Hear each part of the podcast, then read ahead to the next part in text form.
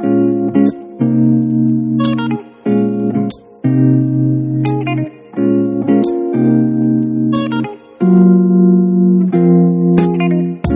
家好，欢迎大家收听本期的 Focus 的节目。呃，今天的节目非常的特殊，我们第一次呢不是采用在线录播的方式，呃，跟嘉宾通过全沟通去聊一些话题。今天呢，我们是在一个办公室里，们邀请到了一个很特殊的嘉宾来我们的办公室里，大家一起现场去聊啊有趣的话题，呃。今天你看现场，我们的桌子上摆着有啤酒，还有 AD 钙奶。我们的嘉宾呢是毕信研究院的负责人，呃，熊岳先生。然后呢，在开场之前，请允许我用一点点简单的文字来介绍一下熊岳是谁。熊岳呢是一个地地道道、彻头彻尾的奥派经济学的信徒，自由主义布道者。关于奥派经济学呢，他曾无不骄傲地说：“呃，国内在二零一二年以后出版的奥派著作，几乎都跟他相关。”没有没有一半，好的，一一半多。关于比特币呢，嗯，熊岳他曾经说过：“我看见了平民创建公平货币体系的唯一希望。”呃，关于对区块链这个行业的建议呢，他也曾经说过，这个行业纯粹的红利已经没有了。二零一三年、一四年、一五年，这个行业是有红利的，现在没有了，现在需要很专业。那熊岳，你给大家做个自我介绍好不好？大家好，大家好，我是毕新的熊岳啊。然后那个，呃，我身份比较多吧，属于一个斜杠青年啊，斜杠青年。那我还能算青年吧？我可能算中年的。那要不要我们今天讨论一下，作为一个斜杠中年，两个斜杠中年，因为我比你还大嘛。嗯，对。那我们要不要今天就讨论一下减肥？好呀，养生啊，减肥啊什么的。来，你刚才应该给我，你刚才应该自我介绍一下。首先，我已经介绍了你是奥派的一个主义者嘛，但是你也是个 Bitcoiner，嗯，你也是个 rapper，要不然你说两句？对，呃。是这样的，就是说，好多人觉得你一个学者、一个经济学家，为什么这么不务正业，整天去搞说唱、搞音乐？我觉得，呃，这么看是有点不务正业。但其实我我是首先接触的说唱，我是二零零一年呃开始接触说唱。二零零一年不是二零一一年啊，我是二零零一年。哇，我刚上大学。对我我我那时候还在读高中，对，啊，然后。所以这个故事就是说啊，一个说唱歌手凭借自己的努力成为了一个经济学家，是不是这么听起来就很励志？很励志。对，然后然后他还不仅搞经济学，他还他还对吧，成为一个比特币的布道者和创业者。嗯，今天的这一次跟跟熊岳一起呃一起聊，哎呀，我觉得我叫熊岳好不习惯呀，平时都是你叫你熊二，都可以都都可以是吧？我的名字对吧？哎，熊二是怎么来的？呃，熊二是以前币圈最早的几个人叫我熊二。其实但那个时候我的微博叫熊小二，小二是小两岁的意思，就是我五岁开始读书嘛，比我班上的同学会小两岁啊，这个是这个意思。然后当时当时很很有意思的一点就是经济学那个圈子的人，比如说 Miko 啊什么，他们会叫我小二啊，但是币圈其他跟我没那么熟的人呢，会叫我熊二。会把熊小二缩写成熊二，就是大家大家两个圈子的缩写是不一样的。但后来你知道，比特币就是币圈吞噬掉了那个奥派圈，大家都叫我熊二。呃，当时我我我记得我第一次见你的时候啊，那个时候呢，应该在你旁边还有一个人叫熊大。然后大家喊你叫熊二，然后你也介绍你叫熊二。熊大就是原来做那个，就是做呃币创，对币创的熊大，那叫大熊，大熊，大熊。哦，对对，大熊。对，我想哦，这是大熊，那么你是熊月，那么你就是熊二。我当时是这么理解，当时是这么理解的，是吧？我一我我到今天之前我都是这么理解的。好的好的，OK。那我们回到正题啊，今天我们的主题呢，大家也看到了，我们取了一个挺有趣的主题，叫做区块链的明斯基时刻。嗯，对，嗯，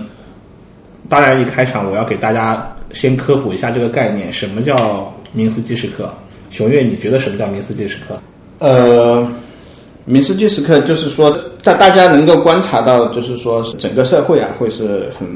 繁荣的一个景象。有的时候，它会有这个很萧条的这个景象，它会有这样一个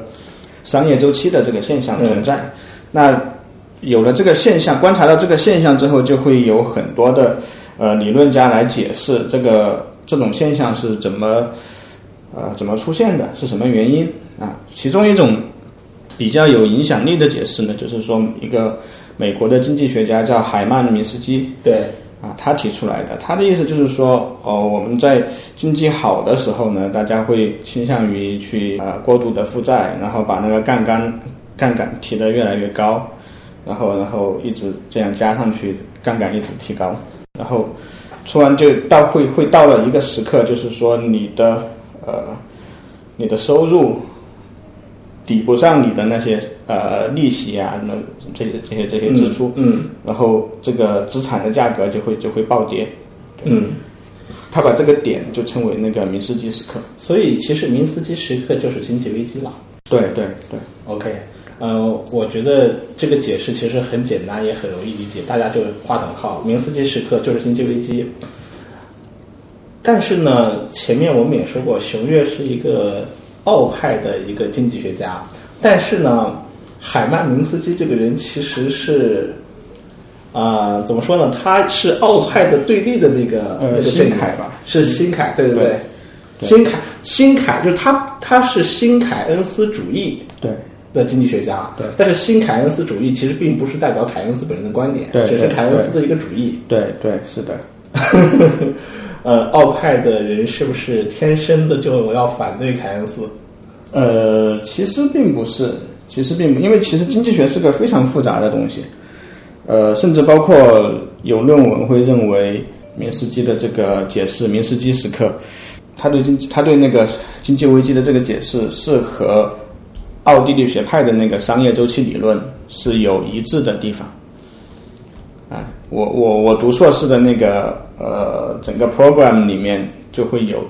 要求去读这一篇文章，当时正好好像我还就奥派视角的宏观经济学里面的是那那那那那门课的时候啊，我还正好是我还必须去讲那篇论文，就是比较比较明斯基和奥派的那个理论，对，所以其实就并不是说奥地利学派。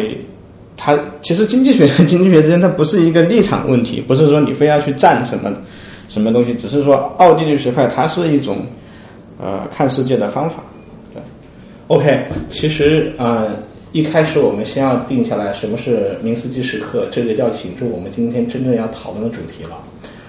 我们的这个节目是一档区块链节目，我们就要讨论区块链。那区块链它它也是一个我们所说区块链，它也是个经济体。但是在今年呢，发生了一个很特别的一个事件呢，就是三幺二事件。对，嗯，熊月，呃，三幺二那天到底发生了啥？你能不能给大家说一说？可以可以。就其实你的意思是觉得那个时间是一个明斯基时刻，我觉得你那天发，你知道那天发生什么情况？那天我们整个行业一下子从一个懵逼了。对，完全懵逼了，从一个非常情绪高涨的一个情况，一下子就跌入谷底，而且这种这种就是就市场的这个指数和市场价格的大跌，这个跌幅简直就是载入史册对，的，很恐怖，对，非常恐怖。对，但是嗯，我觉得在严格意义上，它应该不算是一个名师即时刻，可能可能那个呃呃笼统一点来说，因为刚才我们说到明斯基时刻几个点嘛，嗯，对吧？就是比如比如说杠杆比较高，资产下跌什么这些东西，它可能是符合的。但是我们其实刚才有聊到，就是明斯基触发明斯基时刻的原因是什么？是是你过度举债，然后你突然你的那个呃收入抵不上利息了，对抵不上你要你要去每天要去还的那个钱。但其实呃，其实三幺二那天发生的不是这个事情。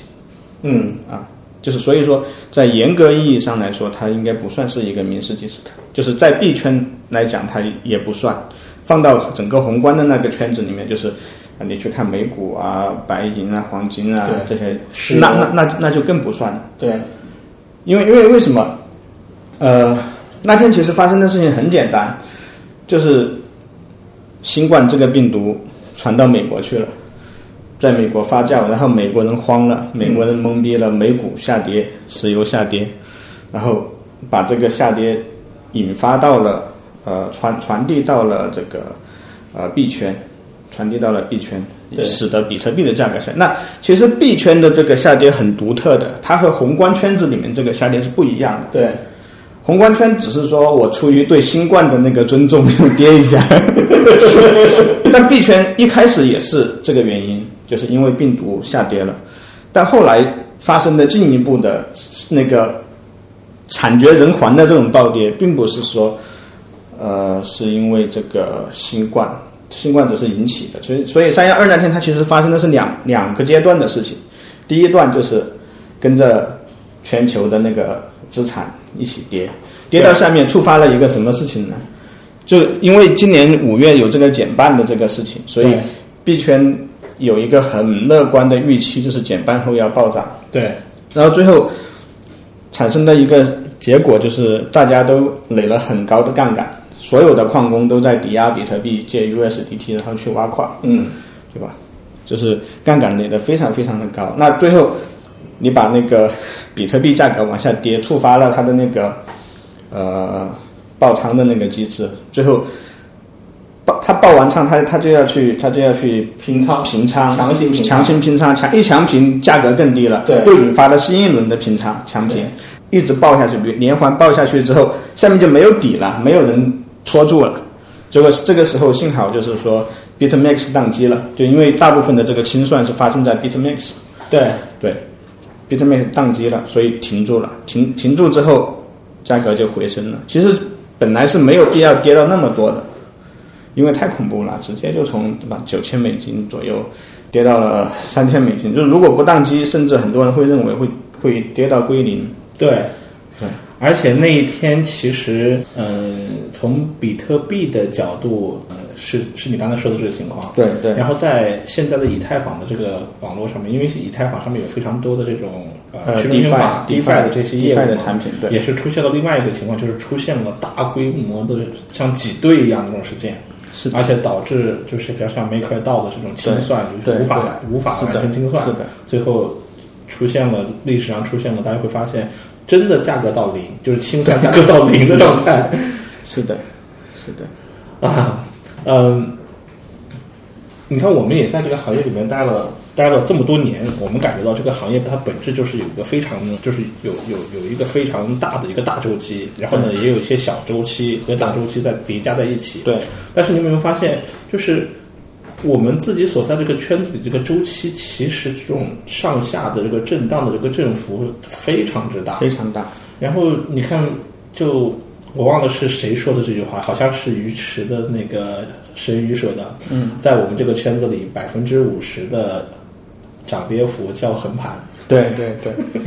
对，对，那但是我们，但是我们怎么就是想这个问题？因为经济就是我们我们现实现实生活中的经济呢，它是这样的，就是当大家的情绪好的时候，或者当大家的这个应该怎么讲，就是乐观的时候，嗯，经济就会向上走，那大家愿意、愿意负债，愿意消费。但是当大家变得谨慎的时候，经济就开始下行，那它自然会产生这样的周期，然后呢，再加上一个，比方说国力强盛、科技发展的大周期叠加在一起。而我们这个行业，大家对于这个乐观的情绪、悲观的情绪，这个变化太快了。你想，呃，我们今天录这个节目的时间大概是六月十一号，距离三幺二刚好过了三个月。对但是我们今天的这个市场的信心指数又回到了又回到三幺二之前，对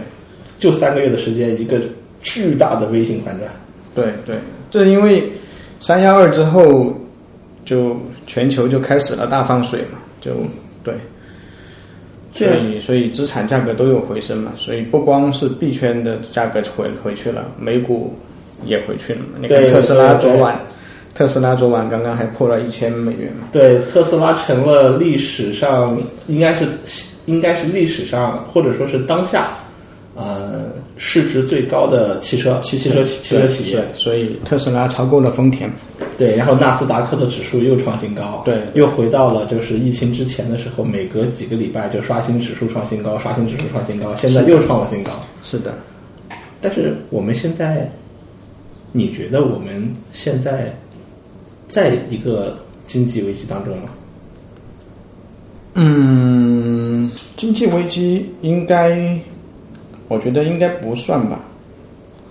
嗯应该不算应。该就是至少在中国应该不算是经济危机。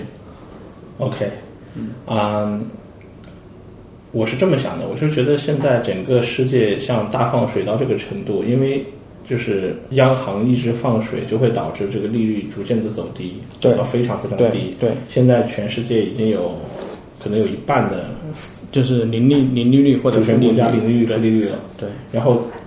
并且这个放水的趋势，我感觉并没有停下来，但是零利率的这个状态已经成了常态了。对，那么这种情况在人类历史上从未出现过。是的，那么这算危机吗？或者说它会让这个整个全球经济走入到一个，反正我是有点悲观的。嗯我是觉得再这么往下走的话，是要进入到一个万劫不复的一个深渊当中当中去的。对对，其实奥地利学派对商业周期理论的解释就是从利率那个出发的，嗯，他是会认为这个呃政府去人为的压低了这个利率之后，就是会呃扭曲整个生产结构，嗯然后我们肯定是相相信，就是说利率这个东西的利息这个东西的出现，是因为这个人有这个时间偏好嘛，嗯。就是说一个今天就在你手上的这个 iPhone 手机和一个对吧，明年或者什么时候才能给你那个 iPhone 手机，对你自己的对你来说，你肯定是希望今天我就拿着这拿在手上，对吧？任何东西都是，我不希不希望说什么我过一年我才能拿到，啊，所以你要借我的钱，借我的东西，明年你才还给我，那你就应该给我一个利息。嗯对，所以自然情况下，正常情况下，利息是不应该为负的，如或者是不应该为零的。嗯如果是为零或者为负，那没有人愿意借钱，这是正常情况下。对对而且也没有人敢存钱了。对然后，那你我觉得这个世界上有非常多的人，我觉得相当大比例的人，其实他们是靠年轻的时候不断的去积蓄，是的，然后外储备一定的资金去为了去养老。但是如果是负利率的话呢，他出他存的这些钱到了他年老的时候，不但没有利息收益，甚至连本金都被采取掉了。对的，那么，尤其是对于年轻人面对这个负利率的时代，就是有有有很多职业，它都有它自己职业的特性。比如说我们做管理或者做什么，可能你的收入是越来越高的，从从一开始你的什么科长做到了最后厂长，对吧？你你你你的养老问题会相对来说没那么明显，没那么明显。但有些行业它可能就是吃青春饭的，说白了，就是年你年轻的时候可以获得一个非常高的工资，对，但你一旦年老了之后，你可能是完全就无人问津了。你可能比如说模特呀，或者是演艺行业，或者是这些行业，年轻的时候收入是很可观。可能很多人的打算就是说，哦，我二十八岁干到三十岁，我就退休了，以后就是做点很小的事情就可以了。对，然后以后这个样子发展下去的话，其实就会就会对这些人非常不利吧，只能说。嗯，前面你说啊、利率研究利率是奥派经济学的一个非常主要的一个研究的一个角度，或者是研究的一个方向。嗯，这里的话，我想问的还是跟奥派相关的，就是前面你也提到了，好像是区块链这个行业把奥派的这个经济学给兼并了，还是吞并了？对，呃，也也没有说那个，我就是说，就是国内的这个呃区块链的这个圈子，几乎把以前的那个区块链的这个以前的那个奥派的那个圈子吞掉了。就因为你会发现，就是你做研究做什么做来做去也没有钱嘛，你每天看书什么的，这也没有不会有收入嘛。对，然后你发现，哎，转到区块链这个行业去，发现哎，好像收入不错，就慢慢就很多人就就这样过来了。那你的意思是说，原来研究奥派经济学的很多人，现在都在区块链这个行业当中？对对对，OK，那嗯，能不能从你的角度，能不能给我们简单科普一下区块链行业和奥派经济学中间的这个关联到底是什么？关联我觉得就是就是比特币吧，因为区块链整个行业是从比特币这里长出来的嘛。嗯而比特币它是一种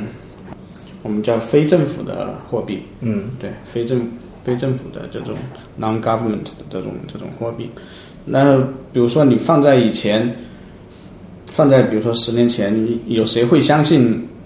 比特币这种东西呢？会会相信这种呃非国家发行的这种货币呢？其实大部分人在那个时候都是相信的是说，哎，货币就应该是国家去。我们只能说十年后相信它的人也只是一部分，对一小部分。对对，那十年前，比如十年前最早的那一批人，就是说很多人就是因为呃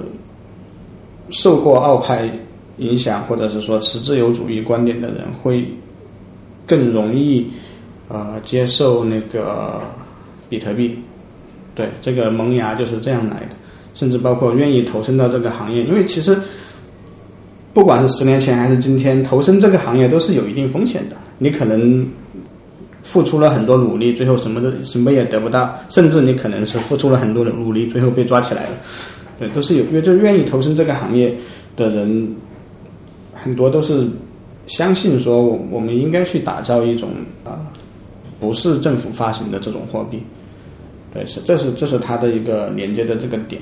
货币，哦，我觉得你反复提到这个呃，比特币作为货币的这样一个，作为就是比特币作为货币作为一个关键词，你反复在提到。嗯，我自己其实对这个点的话也有一些自己的想法，但是我不是去学奥派，或者说我不是通过奥派的这个经济学理论去理解货理解货币和理解比特币。呃，我是自己是是经常是在我们过去的很多年的这个跟在区块链这个行业里面工作的这个从业过程中的一些经历有关。呃，尤其是在早期，啊、我们经常会内部会经常会讨论一个问题：比特币是不是货币？嗯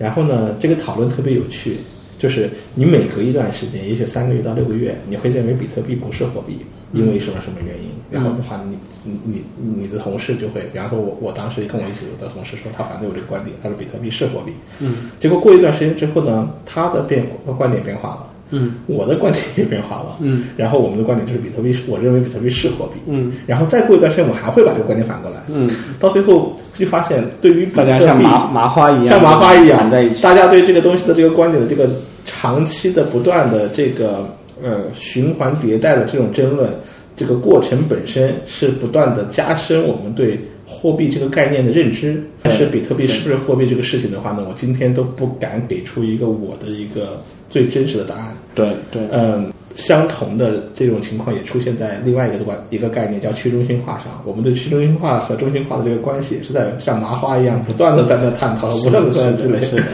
来嗯，但是，嗯，你前面提的是货币嘛？但是我们是在区块链这个行业，嗯，我想问，不管是从事数字货币这个行业，还是从事区块链这个行业呢，我们有没有必要去学一点奥派经济学？或者说，我们有没有必要去了解一些奥派经济学的一些理论，会帮助我们更好的理解这个行业？因为你说这个行业其实很是很宽泛的，嗯。我们这个行业，首先就是说，就整个跟 blockchain 有关的，我们都叫我们都叫这个区块链这个行业，但这个行业细分下来会有很多对，小小的圈子，比如说有有有人在挖矿，对吧？有人是做公链的，有人是开交易所的，有人投做投资的有人，做投资的，有人给做投资的做服务，对，对吧？就就是你会发现非常细分。啊，然后就是在每每一个领域里面还会细分很多不同的工种，有人做运营的，有人是做就是商务的，对，有人是做市场的，有人就是做设计，有人啊前端后端写代码，就对整个行业来说，其实嗯，其实我觉得我个人觉得。学习一些奥派的基础知识，肯定是有利于那个，呃，有利于你去拿住比特币这个事情，因为 拿住比特币，对，就是其实很多人，呃，今天我还在跟南岭说嘛，我说我说早年踩我踩过很多坑嘛，嗯一般人踩两个坑可能就死了，为什么我还顽强的活到现在？就是蓝领和我都是一二年进来的，他比我晚一个一个月。呃，蓝领就是那个分布式的合伙人，嗯啊，也是很老的一个人，啊，他说他说一般人踩两个坑可能就死掉了。我说他说我看我现活到现在还活得蛮滋润的，我说还好有这个信仰护体，要不然我也死了。因为踩过很多坑嘛，什么烤猫股票啊，什么这些好多东西都是直接损失蛮大的。我说我我对你踩的这个坑损失的有多大，特别感兴趣，八卦一下。很多很很就是，比如说烤猫那个坑就是几十个币嘛，嗯嗯，哇，几十个币的话，放到现在也放到现不少，在是绝对不少。而且就是说中间还会有有很我我我跟他我跟男女说，但是很多有些事情是反复踩踏。你比如说，因为我投了烤猫，投了七九六，他们都归零了，所以我不敢投以太坊和 EOS，呃，Quantum，然后什么 Neo 小雨那叫 Ant Share，然后波长这些这一这一波我就不敢投了。结果这波我不投呢，全全是白贝币。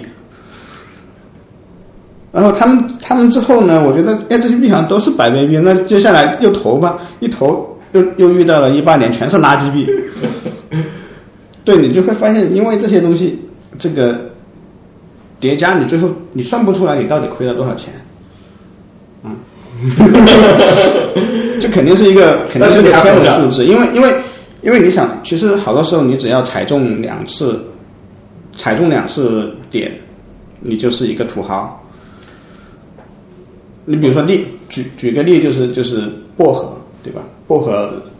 在一七年，他可能才刚毕业，嗯然后连续踩中了 EOS 和和量子这这几个嗯，这几个点，全是百倍比，这么翻了几下，就一个人资产就拿拿拿一万块钱出来，对吧？翻一百倍就变一百万，再翻一百倍，对吧？好吧，我那不是就上亿了吗？好吧，我就觉得他只能去过那种就是呃低调且枯燥的那种生活。对，所以所以就是踩坑这个事情就很难去很难去说具体你到底亏了多少钱，因为算不出来。哎，那为什么？那为什么？嗯，比方说，我们假设，呃，有一个有一些关于奥派的一些东西在那个地方，然后呢，我们一个对区块链和数字货币感兴趣的人，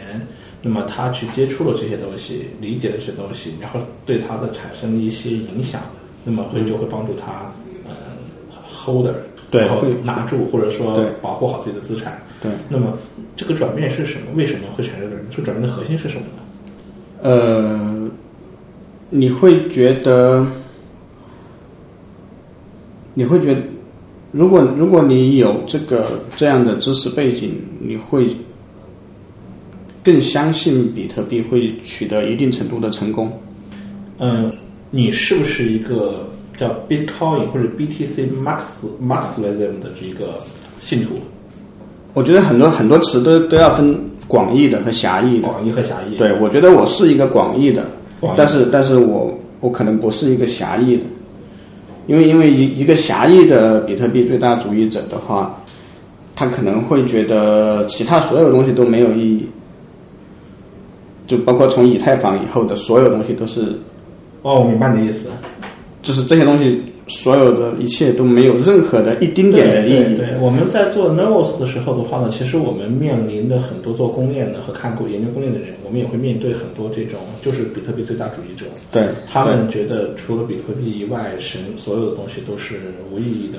然后我们从我们的角度去说服他们说，对你看，呃，以太坊给我这个世界带来了什么对价值？对然后包括 EOS 也在创造一些新的一些概念和一些东西。对然后做 Nervos 在创造我们自己的独特价值。对，但是，但是我我们从我们的角度看比特币，我们觉得如果如果大家只看比特币的话，那么我们这群希望能够创造新价值的人将毫无用武之地。对对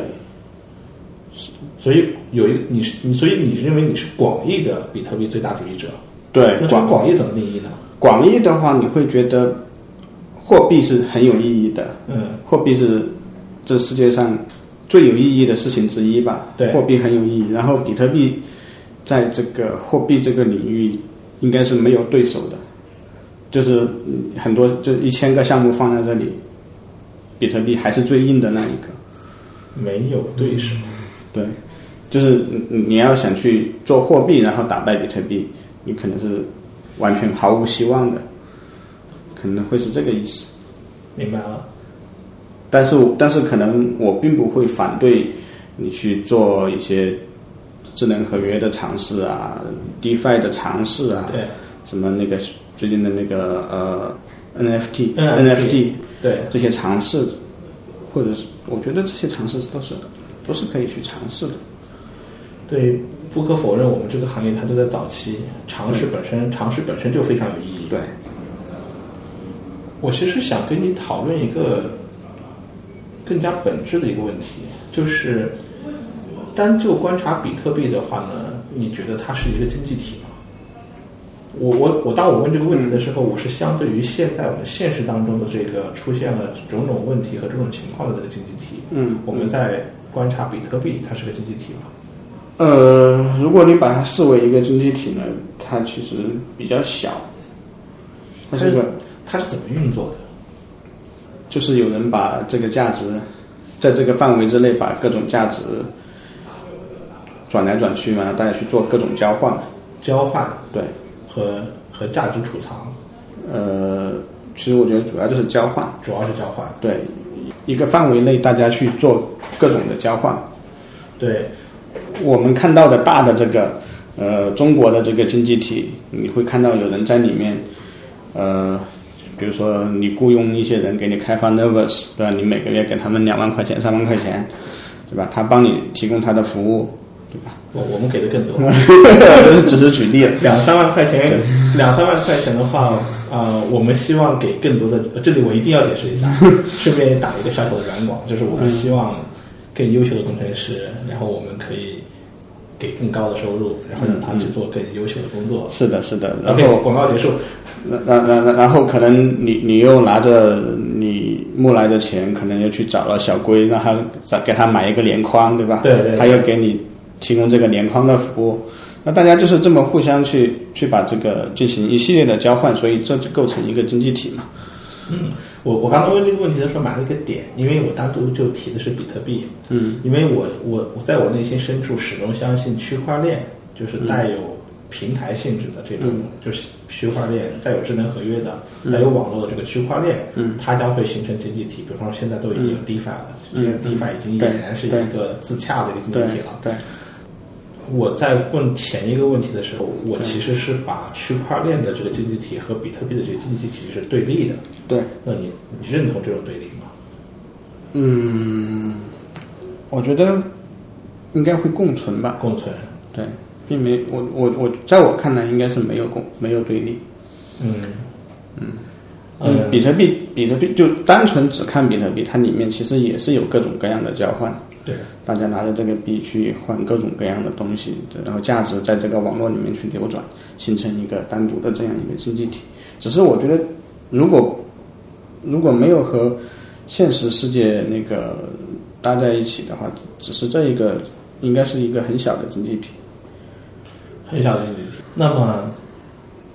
如果他们是不是对立的，而是有一种包容共存的话呢？未来你会看到，你或者说你对会对他的未来能够成长成怎么样，有没有一个自己的判断，或者说自己的观点呢？其实其其实没法对立，你知道吗？因为比特币能进入到以那个 DeFi 那个生态里面去，就包括像 TBTC 啊这些，对 MBTC、对 WBTC 这些东西，对吧？你最后最后这个相互关系到底是怎么样的，很难说。他们会他们会有这种桥梁沟。那我们勾在一起假我们做一个假设，嗯，呃，假设现在的比特币的总市值，现在现在总市值，我如果记得没错，大概是两千多亿，嗯两千多亿、三千亿的这么一个规模，两千多亿、三千多亿美元这么规模。嗯假设他们全部都进入到了区块链的这个生态当中来，成为了区块链中的一种去中心化的一种呃储值资产。嗯，那么它可能会撬动一个围绕这个资产，可能撬动出一个一个循一个更大可以循自循环的经济体。嗯，但是那个经济体的总量的上限是取决于整个比特币的这么一个资产的这么一个规模。呃，我打断一下，嗯首先我觉得很难说会有这么大部分的那个呃比特币进入到区块链，通过跨链的方式进入到区块链这个，对就是以太坊也好，谁也好，嗯，很难很难有这么大体量的，真的只会会过去的只能是少数，我觉得，因为因为比特币它它自己最大的一个应用就是按看我们按现在来看的话，就是价值存储。嗯，那你你如果会把它认为是价值存储的话，我觉得至少会有一千万的比特币，一千万个比特币以上的会留在比特币这个网络。明白你的意思。因因因为离开了这个网络的比特币不是最安全、最可靠的比特币。对，就是我的观点是说，即使在理想的情况下，在理论情况下，它全部进来了，对，最后那个区块链的这个整个的这个这个去中心化的资产的也是有边界的，也是有它的上限的，也是有天花板。那么这个整个这个经济体为随着这个大量的资产进入进来以后，变成一个完整的一个大经济体的时候，它好像看起来的话，你也大概能够感觉到它的上限大概在哪怎样的一个规模。对然后它的未来在哪里？就是假设我们真的都能通过技术手段非常容易的做到了，把整个资产全部打通，比特币的资产、哪怕全部都能进来的情况下，那那个未来就是整个区块链行业的终极未来吗？就或者这个经济体的那个终极未来，其实这是一个假设问题。我觉得其实比如说比特币，你把比特币看成数字黄金的话，对吧？它就是起这个黄金的这个作用嘛。那但是整个经济体它可能就是整个社会嘛。那你对比黄金和整个社会，你很难说用黄金的这个价值去衡量整个社会到底会干嘛。嗯，我也同意你的观点。对你，你很难用黄金的规模来去对比整个社会规模，因为整个社会是基于信用，对是基于债务，对而不是基于储备资产。对，对，我觉得这个观点非常非常非常，我非常认同。那我我我还想回到关于经济体这个观点啊，就是就是我们知道现实世界当中啊，就是呃这个经我们发展经济的主要作用就是可以方便一些人能够发现这个经济体当中的蕴含的这些潜力、这些机会，然后他们就是可以呢去通过他们的努力去把这些机抓住这些机会去创造价值，然后发展经济。然后呢，我们对于这种人呢叫做定义叫做企业家。对我觉得企业家是经济生态当中去帮助经济发展的最重要的一个角色。对然后我们也我们自己在做公链的时候，其实某种程度上，我们也把自己当做一个就是用企业家精神来去激励自己去做公链的这个经济生态的发展。对但是我说，所以说企业家是创造增量价值的这样一种角色。嗯。但是呢，我们现在回到现实中，我们观察我们区块链这个行业，嗯，虽然也有像 Novos 的小项目，或者是其他项目，我们在做开创性的事情，但是这个行业最主流的，从务实角度看的话呢，可能是一些投机者、嗯炒币者、嗯 holder、嗯存币者、嗯囤币者，嗯，然后呢，他们是在帮助这个经济的发展吗？肯定是在帮助这个经济的发展为。什么呀？嗯，他们制造增量的价值吗？没有他们哪来钱啊？就是说，大家会以各种不同的方式去参与这一个事情。嗯你比如说投机者，你我个人是不想不想去炒币的。这不是这不是因为我看不起炒币，很多人觉得那个囤币者和那个炒币者之间那种对立是大家互相看不起。而我其实不是这个意思，我只是觉得我囤币我更有胜算去去那个呃让自己的财富保持住甚至增长，而不是说炒币者在那个社会作用上比较低。其实是他们是很高的，因为是炒币者、炒币的人、投机的人提供了这个生态的流动性嗯啊，是他们把就是在维护这个价值体系，就这个价格的体系，就哪里。你比如说，美国的币价低了，中国的币价高了，就会有人去搬砖把这个价格磨平，甚至包括任何时候你想买比特币、卖比特币，都会有人提供给你。那这些是为什么呢？对吧？这这这这这这就是因为有那么多投机者在那里。对，嗯，对，其实现实的金融市场，如果如果从金融角度看的话，这些都是合理的，因为现实的金融行业有非常多的人，他们是他们是在一个所谓的零和的一个博弈式的一个环境当中，在想办法让这个系统走向更平衡，对然后他们通过自己的各种各样的观察和理解，最后帮助系统达到更好的平衡。对，嗯嗯，理解你的观点，我觉得这个也很认同。啊、其实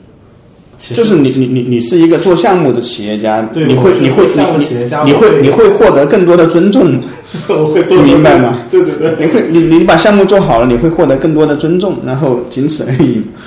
对，就是而且比如说你出来募资，你说我有丰富的开发经验，我有丰富的管理项目的经验，那可能会有一些人，对吧？就把钱给你，但比如说你要出来说我要炒币，炒不炒的炒币水平怎么样的我也不知道，然后可能就不会有那么多人把几千万美元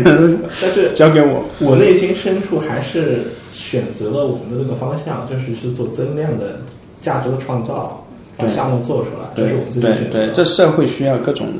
对，这社会需要各种人。社会需要各种人。对，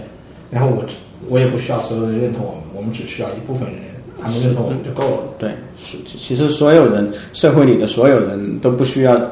所有人认同，只要一部分人认同，甚至只有很少的人认同他，嗯他就可以活得很好。我觉得这个话题太有意思了。然后我发现好像总是惊人的，不是我我能发现我们总是观点最后是一致的。我本来想问问题，以后想去寻找我跟你的观点不一样的地方，但我发现其实你说的观点跟我想的这样的观点是差不多的。嗯，那我就问一个开放式问题吧。嗯嗯就是大同在这个行业里面这么多年，嗯，然后你也是一个观察者、思考者。那么现在对于你来说的话呢，你最关注的或者最关心的，或者说那个最重要的问题，有没有那么一个问题或者那么几个问题？他们是什么？从你的角度去看这个行业，呃，我可能自己最关心比特币吧，比特币的发展，我这可能是我最关心的。呃，然后我我觉得比特币现在面临的是有两个问题，就是可能存在的问题，就就是比就是比特币的爱好者。就是 Bitcoiner 们，就是最硬核的 Bitcoiner，他总是会去看比特币到底还有哪里有问题，因为我们希望这是一个完美无缺的货币，就是任何人用任何手段都无法去破坏它的这样一个，甚至他自己也不会自己突然就就有什么太太大的问题。那这就全世界的这种这种人去用各种方式去审视它之后，就是现在大概可能大家会觉得有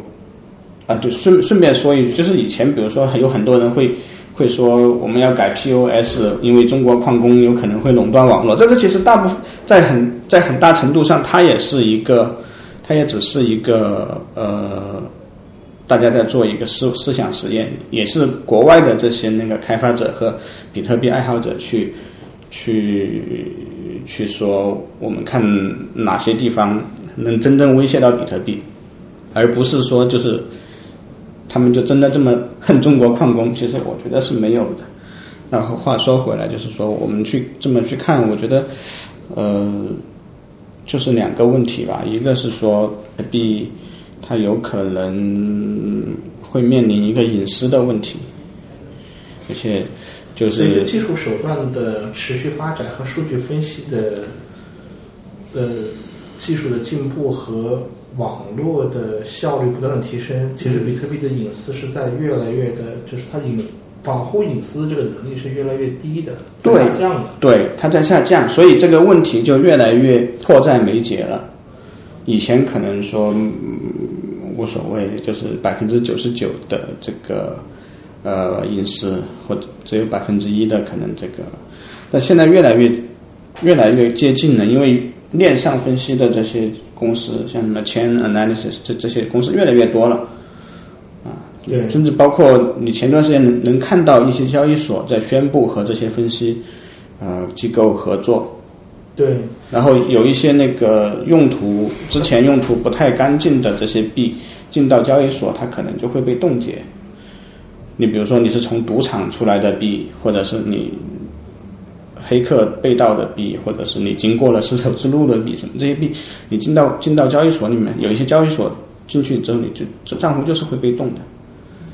包括就是各各各国的政府啊什么的，也在广泛的和这些合作。那这会这会引起那个呃一些对隐私比较呃感兴趣的这些人的一些不安，他们会去，他们就因为货币它其实本身应该有的一个属性就是可互换性，就是 fungibility。你比方我拿出来一张美元，我给你，对吧？就这就是一张美元，你已经愉快的接受了，你其实。应该是没有人会去想，这是美这张美元是是不是那个华盛顿用过的？对，或者是这张美元是不是呃开过光的？对，开过光的，或者是不是哪个呃阿尔卡彭的大毒枭，是不是他用过的？你你不会想这些，一美元就是一美元，我给你你就收下，只要是真的就好了。对，但现在的很多呃比特币它就会带有这种性质，就是说哦，这个是。干净的币，那个是不干净的币，甚至有一种币叫处女币，就是从矿池直接出来的，直接 mining 出来，它没有任何交易记录的，这个叫 virgin 处女币。这种币会有一个溢价的，这种币在市场上会有一个不小的溢价。我有个想法，就是你这个观点的话呢，虽然说是我没我之前没有认真想过这件事情会让一个。硬核比特币的人会有这么的 concern，因为这个问题并不是来自于比特币本身，而是把比特币放在一个上下文环境当中，放到这个现实社会当中，它产生的这个跟现实社会中的边界上的这个问题。但但比特币一定是在一个社这样一个社会环境里面的嘛？就是说，如果你没有呃，如果你没有这样一个完全的匿名性、完全的可互换性，你就会产生情况，就是身家清白的价值更高。身家不清白的，产生溢价了。有有溢价，然后那个呃，身家可能有黑历史的，他就会折价，相应的，甚至就是说有被冻结的风险。但如果说我们实现了完全的匿名、完全的可互换性之后，又会发生一个什么问题呢？就是所有的业内的这些，我们可以平时视为金融资产，呃，那个。我们平时视为金融基础设施的这些商家不敢跟你做生意，对，你想就是很多币都很多交易所都不敢上门挪币啊，或者是对这些币的，对，因为你一个真的是黑币黑钱跑进来之后，你说不清楚，对，就因为所有的公司都会被监管机构找到嘛，对，这也是一个悖论。然后从另外一个角度看的话，其实现实的金融系统。和现实的金融环境，它是基于 ID 和身份的。对，就是现实中的资产，比方说房子、车子、不动产，它都有一个 ID，它都有一个标识，都通过法律确认了它的归属权。归属权。每一个人都有自己的身份，那么每一份资产归于什么人？可以说，整个的现代金融是建立在这个基础之上的，形成高效的这种金融业务和金融服务。但是你突然上来一个带隐私的，或者是带匿名、匿匿名的保护的资产，身份都是匿名的，然后资产都是方正的，对，对吧？也就是说，它只能是代表在金融，在整个的金融体系中，它只能是代表一部分，它不能去 cover 所有的金融环境、金融场景。对，对。所以现在的这些钱包也好，就是做 OTC 的也好，交易所也好，这些它是会呃不太敢支持这样一种完全匿名的，所以这就会产生一个呃对立吧，就是硬核玩家和业业界的这样一个利益是不一致的，因为他们承受的风险不一样。你你从你的角度看的话，如果比特币的协议。和比特币社区的精神不做大的改变，再加上这个社会的这个技术和这个边界当中这个分析不断的发展，情况会变得越来越糟糕。对对，它的终局情况会影响到比特币的根基吗？嗯，现在还不好说，就是至少现在还没有。嗯，反正我们今天聊比特币嘛。对对。嗯，因为我。我自己是接触比特币也有六七年时间了。嗯，嗯，六七年前的比特币到现在，我觉得它不是它的这个内涵和外延一直在变化。对，但是我觉得不变的东西就是一个非常简单的一套系统，利用这种去信任的方式，让大家对这个系统的价值和这个网络的这个这个强这个这个密码学的强度建立一个很广泛的共识。对，所以它体现了非常顽强的生命力。所以可能比特币是这个历史世界上面，从历史上看最多最多次被宣布已经死亡死亡对的那个东西。但是它今天爆发的生命力又是最顽强的那个。最顽强。那么最后我自己在考虑你说的这个问题，当走到一个更糟糕的一个局面的时候，最后真正能够去应对的，其实应该是来自于比特币协议内生的那个生命力，它极其强大的生命力对是有办法最后能找到方案对去平衡掉这个问题。对，呃，我跟一些玩家聊嘛，最后想到的可能一个折中方案，可能是链上就是第一层的那个链上维持原状，但是可能在第二层上去增加一些隐私性，这可能是一个呃比较现实和比较好的一个就是权衡 trade off。其实你这么说的话，我觉得还可以做另外一条，还可以再做另外一种事情，就是嗯在在在这个第一层，在这个现在这个层它保持现状，对然后在另外建立一个第二层，而在这个第二层建立一个清晰的、规范的身份。对和 I 和 ID 资产 ID 和身份，让大家合规的、合法的，就是你我跟你做正当生意，我们去用比特币一个高效的一个一个统一协议的支付系统，然后我跟你合规的做事情，我们做的是对安全的、符合规范的生意，对，这也是一条路嘛。对对，赶紧去写感谢书。不要这样，对对我们对 Nervous 对要好好做。对对对哦，开玩笑但是你前面，但是你前面讲的说，你好像非常关心的有两个问题，第一个问题是它就的隐是隐私，对。那么第二个你特别关心的是什么问题呢？第二个其实也也就是偶尔会有人聊的，当然是肯定是用来攻击比特币的，就是说 说那个就是随着区块奖励，就是 block 那个 Coinbase 的这个奖励逐渐下降，对就是我觉得这个问题我跟你聊过不止三次。对，就有些人会觉得那个会影响到他的那个系统的安全性。对，那你现在有没有？你现在有没有选择一个立场？你是站左边还是站右边？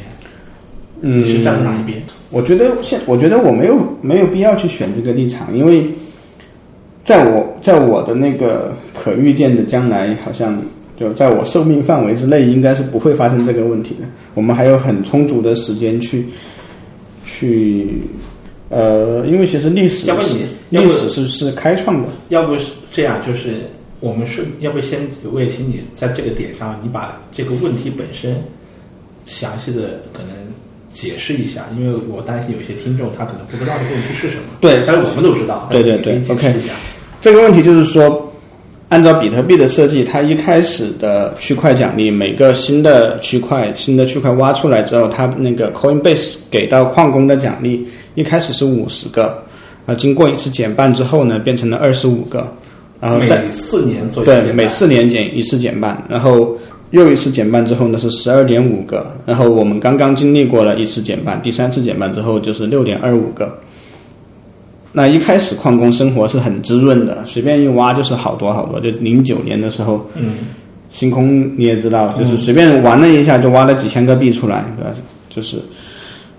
那个时候很滋润。那现在你去吭哧吭哧的挖，你挖到一个块也就六点二五个，对，然后再往下，再往下，再往再往下挖，这六点二五个还会继续减少。那在十年前，我们十年前实际上就是比特币玩家会呃故意回避这个问题，会说就是哦，反正到时候手续费会上去嘛，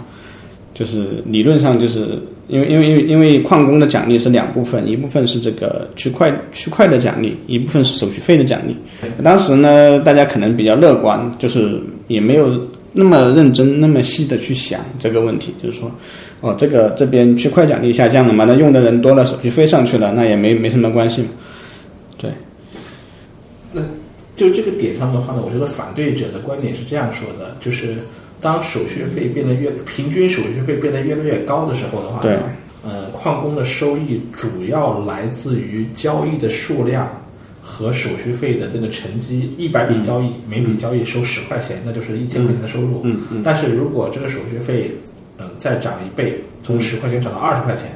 那么交易还有一百笔吗？就会发现其实有非常多的交易，由于它手续费太高了，就不交易了就是不。交易。那么所以整个事情其实是很动态的。对对对，嗯然后就有人提出一个建模假设，说到最后就会发现，当手续费持续增加到一个点的时候，交易量和交易手续费会会形成一个纳什均衡点。嗯，这个纳什均衡是个经济学上的一个概念啊，就是一个系统、系统当中的这个纳什均衡点可能不是唯一的点，可能有多个点，但是有可能形成平衡。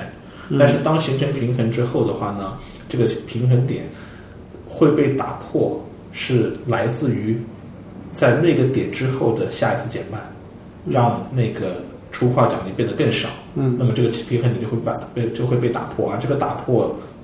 会让这个点朝着让系统变得更糟糕的方向去去划移。嗯然后这是是攻击者的一个一个观点。嗯，但是我觉得，因为在另一方面来看的话，这个呃挖矿这边的事情，挖矿本身也是一个动态平衡的。嗯，就像比如说我们刚刚经历过的那个那次减半，你会发现什么事情都没有发生。我觉得是，我觉得这个是，我觉得这个减半什么事都没有发生。嗯，现在也还有点言之过早。不，就是说至少是第三次减半啊是什么事情都没发生，顺利的发经过。对对对，你就会发现，就是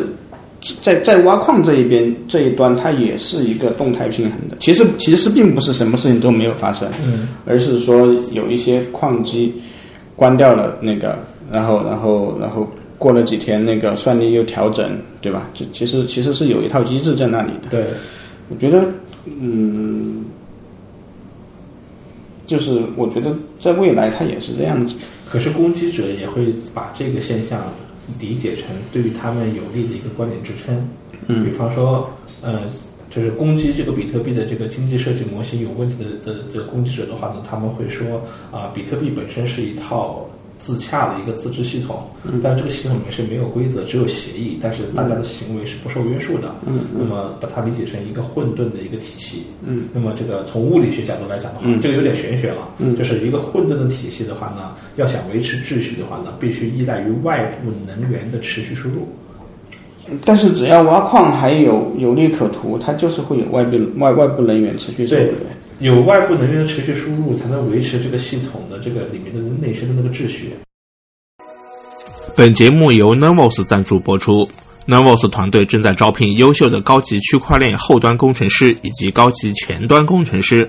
Nervos 是中国难得的有着硬核工程师文化的靠谱区块链项目。如果您对自己的技术实力有自信，并且对以下关键词“远程工作、开源、密码学、加密经济学、底层存储、分布式系统运维、硬核、区块链布道师和教育等有兴趣的话，那么您不妨给我们发一份您的简历，我们会把您的简历直接转给 Novos 核心团队。我们的邮箱是 hi at forkit 点 fm，h i at f o r k i t dot f m。但是上一次就是我们刚刚发生的类似减半的那个外部能源输入的那个能源输入总量下降了，嗯，也就是说维持它的的这个秩序的那个力量减弱了。但是这个我觉得并没有哪一个值是说我高过这个比特币网络就叫安全，低于这个比特币就叫不安全。就比如说，比如说一年以前，对对对。一年以前我们是五十 P 的算力，对，呃，五十亿的算力，现在可能是一百亿，或者是，但是这两个状态是，我们都是认为比特币状是安全的，对，所以其实，反正至少就是说在，在目前为止，我们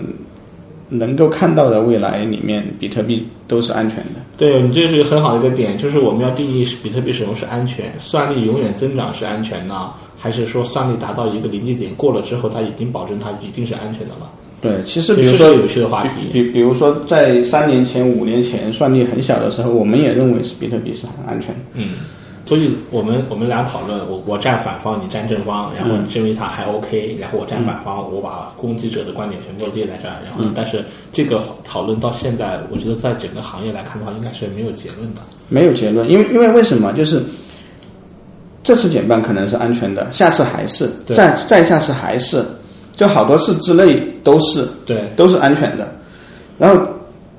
要在要要到一个什么程度可能会出现问题呢？是好好几十年后。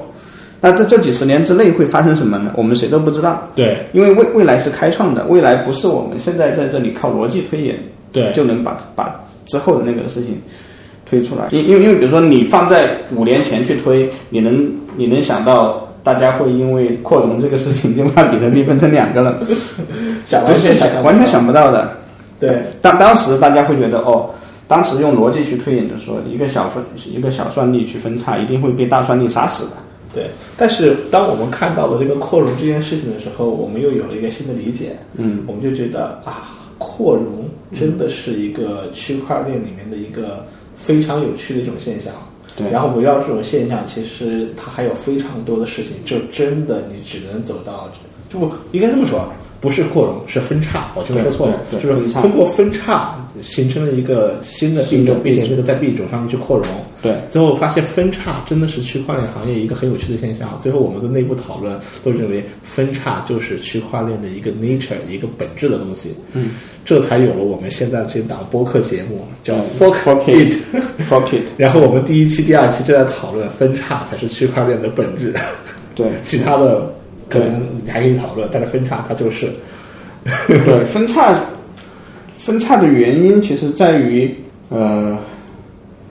人和人之间是没有办法真正沟通的。啊，嗯，就是我在表达什么东西，你可能是没有办法真正理解的。不管我用文字也好，就是这这是一个人类的一个缺陷，你知道吗？就是你你没有办法直接一个插头插到我脑子里面那想清想明白我到底在想什么，我只能通过语言和文字表达出来。嗯，那语言通过语言和文字表达出来之后，就会有缺失。所以为什么就是说，我们谁也不知道中本聪到底是怎么想的，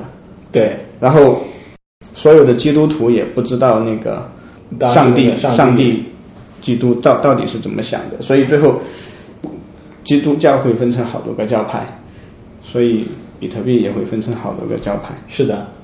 是的，这个太这这就是这个行业最有趣的、就很有魅力的一点，而且非常多元，非常的而且就是。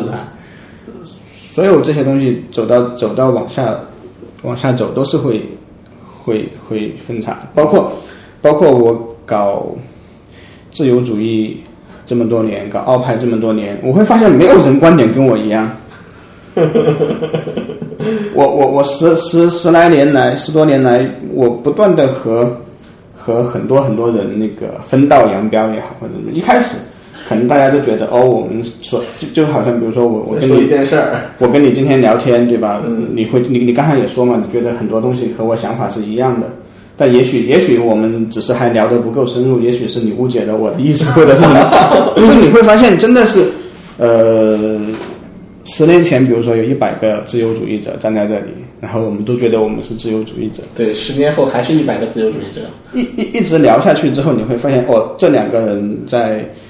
可能在国防的问题上跟你不也不太一样啊。十年后你会呃又又又过两年两年，你会发现那两个人在医疗问题上跟你看法不一样。再过两年会发现哎这几个人跟你在教育上跟你看法不一样。所以一百个自由主义者，十年之后变成了一百种自由主义。对对对对，一定是这样子的。然后，因为今天我们聊数字货币、聊比特币、聊区块链，最后得出的结论可以，我可以非常负责任的说，以后一定是会是有非常多的不同种的这种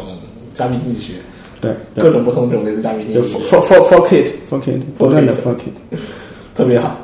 OK，那我们今天聊了这么多话题，反正特别有意思。然后我们在这里的话，也要把这个话题收尾。如果不收尾的话，我们可以海阔天空能聊很多。嗯、那我们今天就先到这里。下次的话呢，我还想有机会邀请熊岳老师，嗯、来给我们好好的去科普一下他跟奥派经济学的那点事儿。希望以后有机会。那我们今天进入到这个我们的保留节目，就是我们的配合环节。由主持人和嘉宾来给我们配合他们今天给大家推荐的东西。那今天先由我开始，我今天给大家配合的话呢，是一部电影，它的名字呢叫做《给我翅膀》。对这部电影的话呢，在豆瓣上的评分已经到了八点七分，其实是一部得分非常高的电影。然后呢，因为我平时就不怎么看欧洲电影，然后但是一个机缘巧合的机会的话呢，有人推荐我这部电影的话，我就去看了一下。虽然它不是英语的，然后呢我也听不懂他说什么，但是这部电影它给了我一个非常大的触动。这个触动的话呢，是有一些特殊的背景，就是嗯，我现在有两个孩子，我是两个孩子的父亲。我的大女儿呢已经五岁半了，然后呢，我开始越来越多的思考，呃，作为一个父母，怎么样去教育孩子和怎么样去帮助孩子成长。嗯嗯然后呢，有些东西的话呢，是一种很玄的东西，你觉得它是好的，但是你不知道怎么做。嗯。然后呢，有一些东西的话呢，是你也没有想清楚的，因为大家都是第一次当父母，嗯，也没有什么经验，说重来一遍。但是当我看完这部电影的时候的话呢，我会对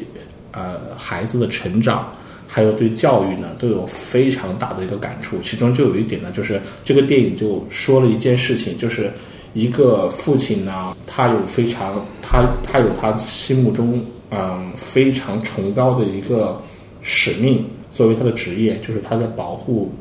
濒危的动物。嗯，那么他要通过一个人工的方式去引导一些一种一种大雁。从跨越整个欧洲大陆飞到北极，然后再回来，然后他帮他通过现代科学呢找到了一条新的路径，帮助这些大雁去学会一种新的就是迁移的这个飞行的路线，能够让这个大雁能够传承下去，并且能够让这个种群能够存活。但是这个过程当中呢，他的家庭也经历了危机，妻子不理解他，小孩的教育出现了问题。最后机缘巧合的话呢，他跟他的儿子一起完成了这项工作，并且这项工作当中最有创意的工作是他一步一步的辅导他的儿子一步一步完成的。整个过程的话呢，最后感动了非常多的。呃，动物保护主义者也感动了非常多的人，并且是真人真事。同时的话呢，他也用他的这个实际行动的话呢，让他的儿子被很深刻的教育。然后呢，我也看到在这电影当中，他的儿子得到了一个非常大的一个成长，然后给我特别大的感触。所以我作为一个父亲，看完这个电影之后有非常大的感触。我想把这部电影叫做《给我翅膀》，嗯，呃，推荐给所有人。嗯，OK，对，呃，因为我我在欧洲待过一年嘛，所以欧洲电影在我看来就是它会和好莱坞电影非常不一样。对，呃，因为好莱坞电影很多时候是关于追求刺激的，啊，就是它这个东西爆米花，爆米花，对，特别爆米花，而且就是说，呃，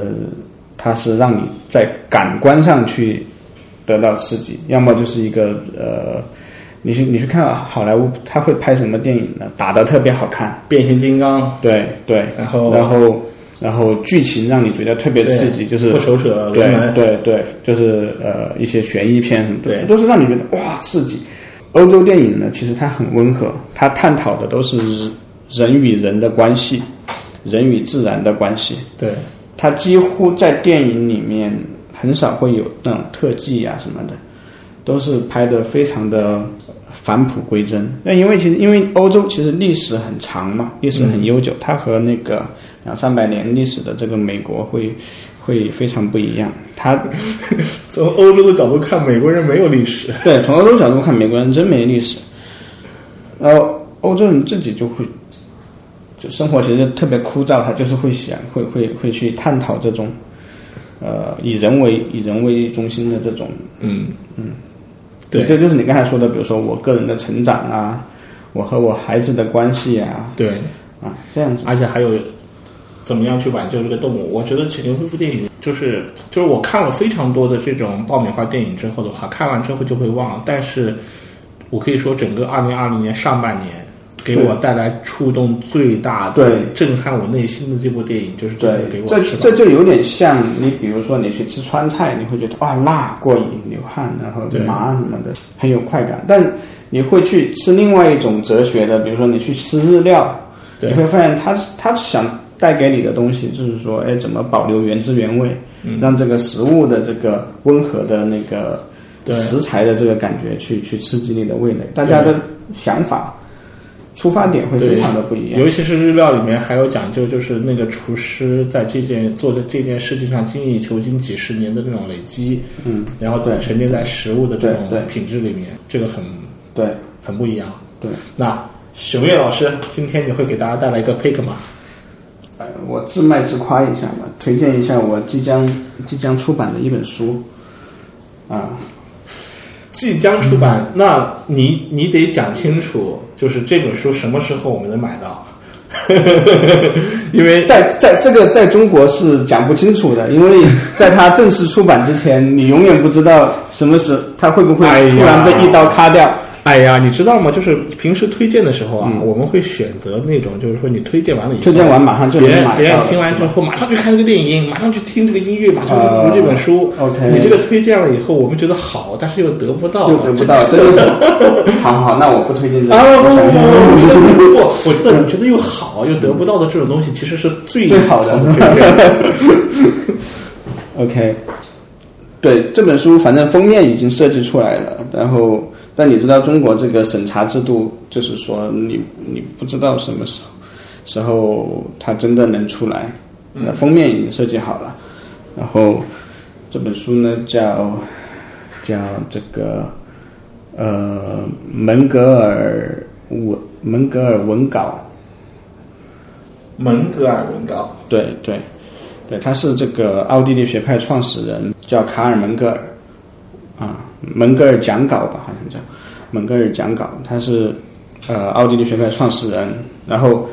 他写的书非常少，虽然说他是创始人，但是他只写了这么薄薄的一本书，看起来就是一厘米多，两厘米不到。对对对，他只写了一个呃，写了写写了三四本书吧，其中最重要的那本书是本小册子，就那本书呢，原本可能只是一个呃 introduction 这这样一个一个部分，就是他可能只是他想写的东西的引言啊，然后挖了个好大的坑。对他挖了个很大的坑，然 后然后就就没有填上。然 后他的坑呢挖了挖完了，就是他提出了一种看待世界的新的视角吧。啊，在后面的他本来是应该要写啊很多东西的，但后来他写完这本书。书叫叫《国民经济学原理》之后呢，他就陷入了和别人的那个骂战，啊，就是就是呃，我们叫方法论之争，就是嗯奥地利学派和德国历史学派的一个一个 beef 啊，我们讲，嗯，啊，然后奥地利学派的名字就是这么来的，然后德国人就骂他你是奥地利学派，对，然后然后后来他又写了两本书去补充他的这个方法论上的东西，最后这本书就没有写出来，所以他他的整个经济学都没有得到完整的表达。啊，所以就更不用说他在经济政经济政策上面是一些什么样的观点，就是呃，大部分人其实都不太清楚，因因因为我们可能经常会觉得奥地利学派经济学和自由主义是结合在一起的，对是联系在一起的。其实其实理论上并不是，就是经济学是经济学，就政治哲学是政治哲学，所以我们没有办法从门格尔那一那一本小书或者是很少的几本书里面知道他到底是一个是什么样经济政策的一个人，他是不是一个自由主义者？嗯，啊，就他们两个明显的联系是说，就是为什么奥派经济学和自由主义会会联系在一起？因为大部分的奥地利学派经济学家就根据自己学的这个这些东西，得出的一个推论是说，我们持自由主义的这个观这个政策会让世界变得更美好。但假设假设我觉得这些人可能只是看了浅显的字面意思，觉得自由主义是更好。但是可能真实情况的话，我觉得我越是搞区块链，我越是、嗯嗯越是理解了现代社会制度它的它的必要性和合理性。不，就是说那个呃，就是先先先先不谈，嗯因为就绕得太远。嗯啊嗯我的我的意思就是说，呃，门格尔在经济政策上几乎是没有发表过任何言论。那那这本书里面那这本书是这本书是什么呢？嗯就是对奥地利奥匈帝国当时的那个皇帝委任门格尔去教他的小孩，啊，然后教小孩嘛就要去选择我怎么去，我怎么去教教他什么东西。对。啊，然后其实帝王啊，帝王他们是学习是很认真的，嗯。因为以后是要管理一个帝国的嘛，所以这些他学生就是把门格尔教的所有东西一字一句的全部写下来了，记录下来，而且这个手稿呢还被蒙格尔自己去呃审阅过、修改过，就是所以这一份手稿呢是说几乎是可以完美的复现的当时当年的那个授课内容，就蒙格尔给给这个皇太子就是上过十几次课，每节课到底在讲什么？啊？这这个手稿就后来是在奥地利国家档案馆里面被相关的那个研究者发现了有这么一份手稿啊，然后就把它编辑成书，然后翻译成英文，然后再由我来那个翻译成中文。那个，我们现在不要透露这个文章的内容啊，因为这样的话可以吊足胃口。我只问一个问题：那么你在翻译完这个手稿之后的话，你觉得里面的内容对你有影响吗？或者说它的内容震撼吗？呃，我觉得不能用不能用震撼来说吧，嗯，比较有意思，就是比较能满足我自己的这个学术爱好，嗯，比较比较能满足，因为因为就几个点嘛，就刚才我说的，一个是门格尔他到底自己是是持什么样的经济政策，嗯因因为因为他去教这个皇太子，他不太可能乱教的，嗯对啊，他不可能说我我支持那个支持这一个政策，但是我去给你交另一个政策，嗯对，这是不太可能的。，OK，很有意思，嗯那我期待。然后是的，等，希望早一天能上市，赶紧去买。希望能上市。然后到时候，哎，要不这样吧，等到后来，等到这个书如果哪一天能上市的话，我就去买，我去买上一批书的话，我找熊月来签名，然后送给我的朋友。好的，好的，好的。好，谢谢熊月。好，谢谢，谢谢 Daniel。